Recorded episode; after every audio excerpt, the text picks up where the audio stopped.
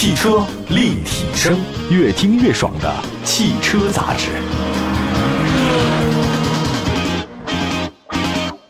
各位好，这里是汽车立体声，欢迎大家关注本期的节目啊。车之网呢公布了二零二三年七月份国内汽车投诉排行及分析报告，今年一到七月份累计投诉量八万六千零一宗，这个接近到二零一九年全年的投诉量了。而且这次投诉达到两位数以上的车型呢，是一百三十五款，也是非常高的。我们来看一下整体情况啊，我们说这个投诉的事儿。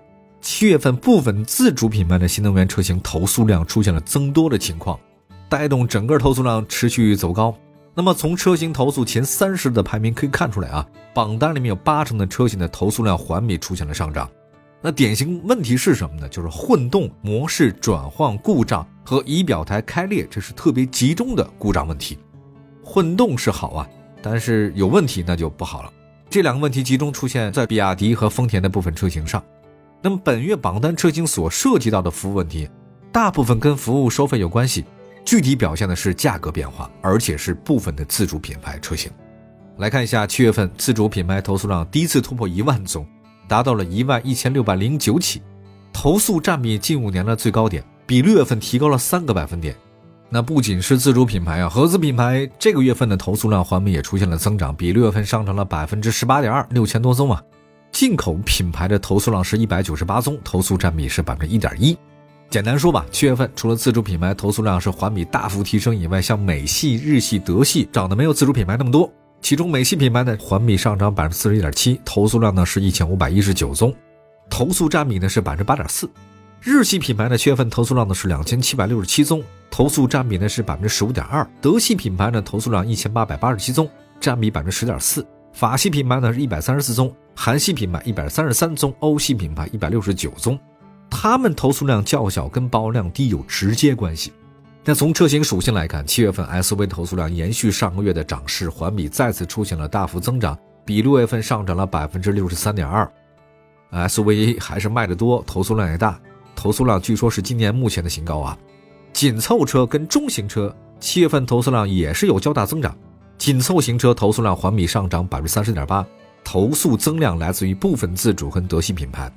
具体数据来看呢，SUV 的七月份投诉量呢是九千一百四十一宗，排名榜首；紧凑型车呢是三千三百九十八宗，中型车呢是两千五百零六宗，中大型车是两千两百九十五宗。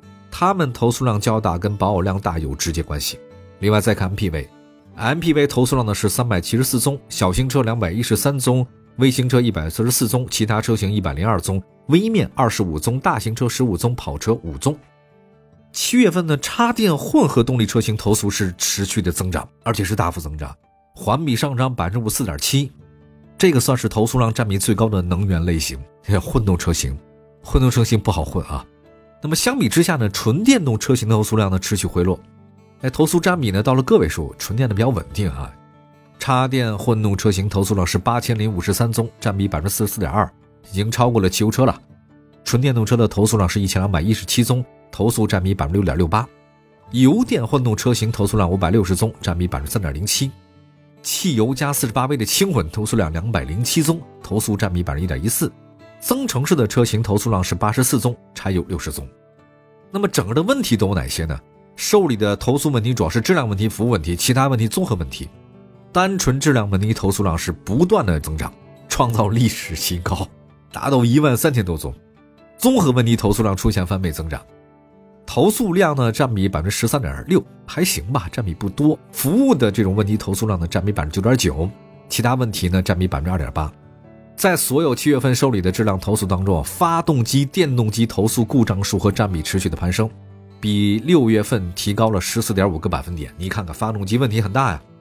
投诉问题主要集中在混动模式转换故障，这个投诉量是七千八百多个，占比百分之三十七点九。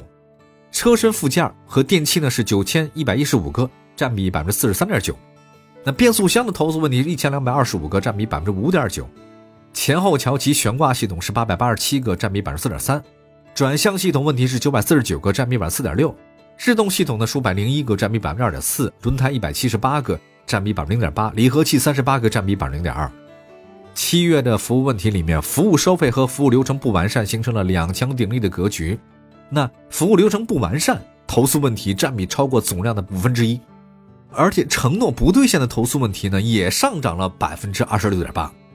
那你说到做不到嘛？那具体的表现是销售承诺不兑现。七月份其他问题里面，疑似设计问题呢，也出现了这种明显增长，设计缺陷嘛。那相比之下，价格变动投诉问题好像是回落了，占比呢是降低了很多百分点。那现在主打的是什么？主打是服务啊，服务跟不上，那就得投诉。这样我们稍微休息一下，一会儿呢看看具体车型投诉方面都哪些车，哪些问题。汽车立体声，汽车立体声，欢迎大家的随时关注我们的节目呢，在两百个城市呢，线上线下欢迎大家的关注啊。今天呢，咱说说二零二三年七月份的汽车投诉方面。刚才说的是大个的情况啊，咱接下来说具体车型。比亚迪宋 PLUS 新能源以一千一百八十二宗排名榜首，投诉量非常大。汉呢是三百九十二宗排名第二，唐新能源是三百六十五宗排名第三。这三款比亚迪的车型典型投诉问题都是混动模式转换故障和变更价格。那我看上个月啊，呃如果没记错，比亚迪的部分车型呢也是因为这个问题上榜的。还有谁呢？丰田。丰田皇冠以两百七十九宗排名七月份投诉榜的第四位，它的问题是什么？仪表台开裂，部件老化。比亚迪宋 Pro 新能源两百七十二宗排名第五位，它的问题是混动模式转换故障和变更价格。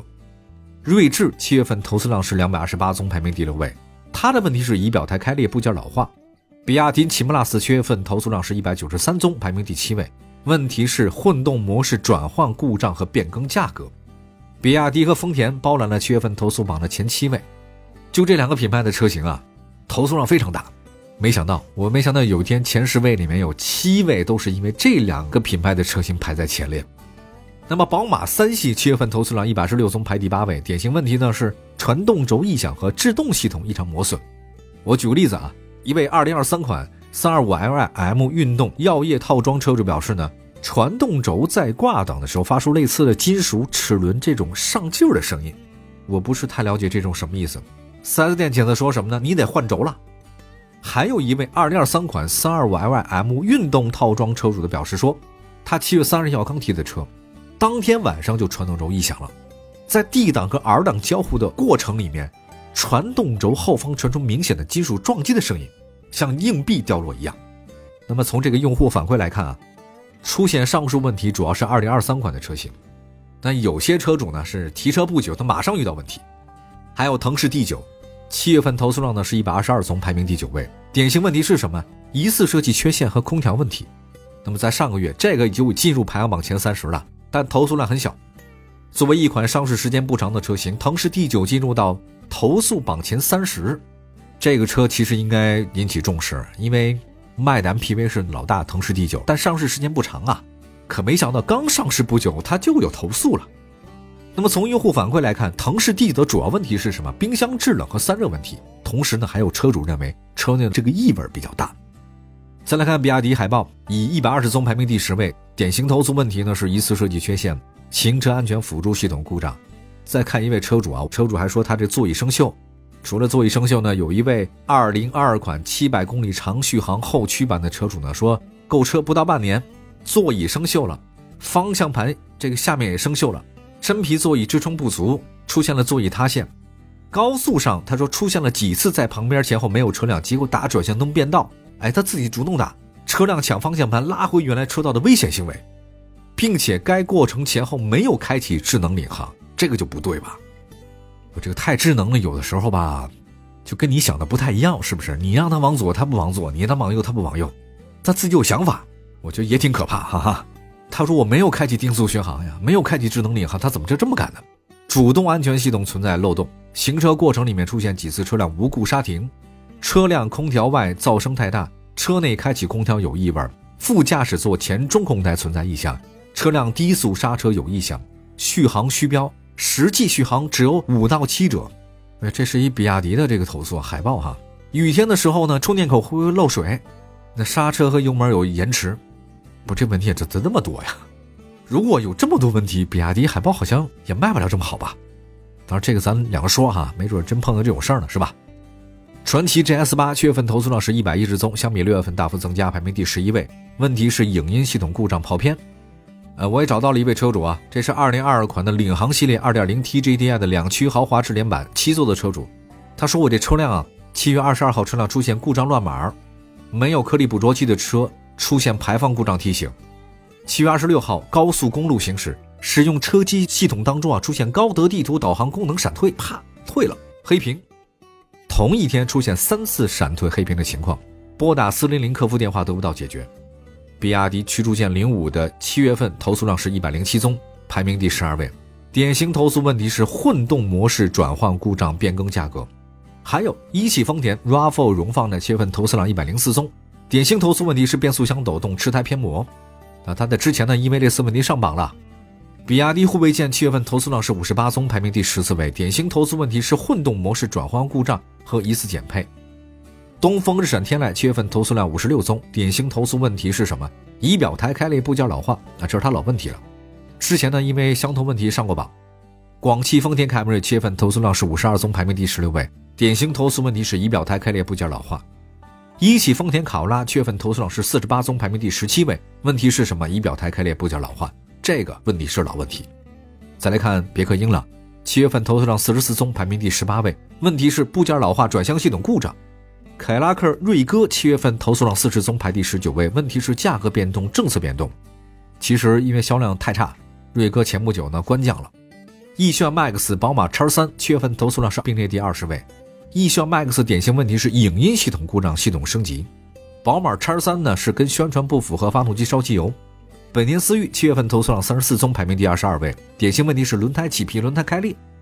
丰田汉兰达七月份投诉量三十三宗，排名第二十三位，问题是影音系统故障、空调问题。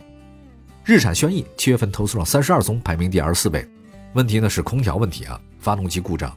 欧尚 Z 六新能源七月份投诉量三十一宗，排名第二十五位，典型投诉问题是价格变动、系统升级。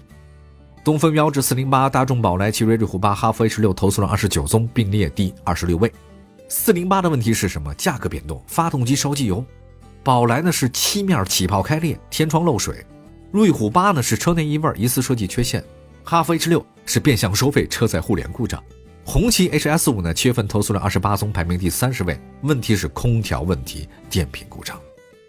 哎，车的问题这么多，希望各位没遇见吧。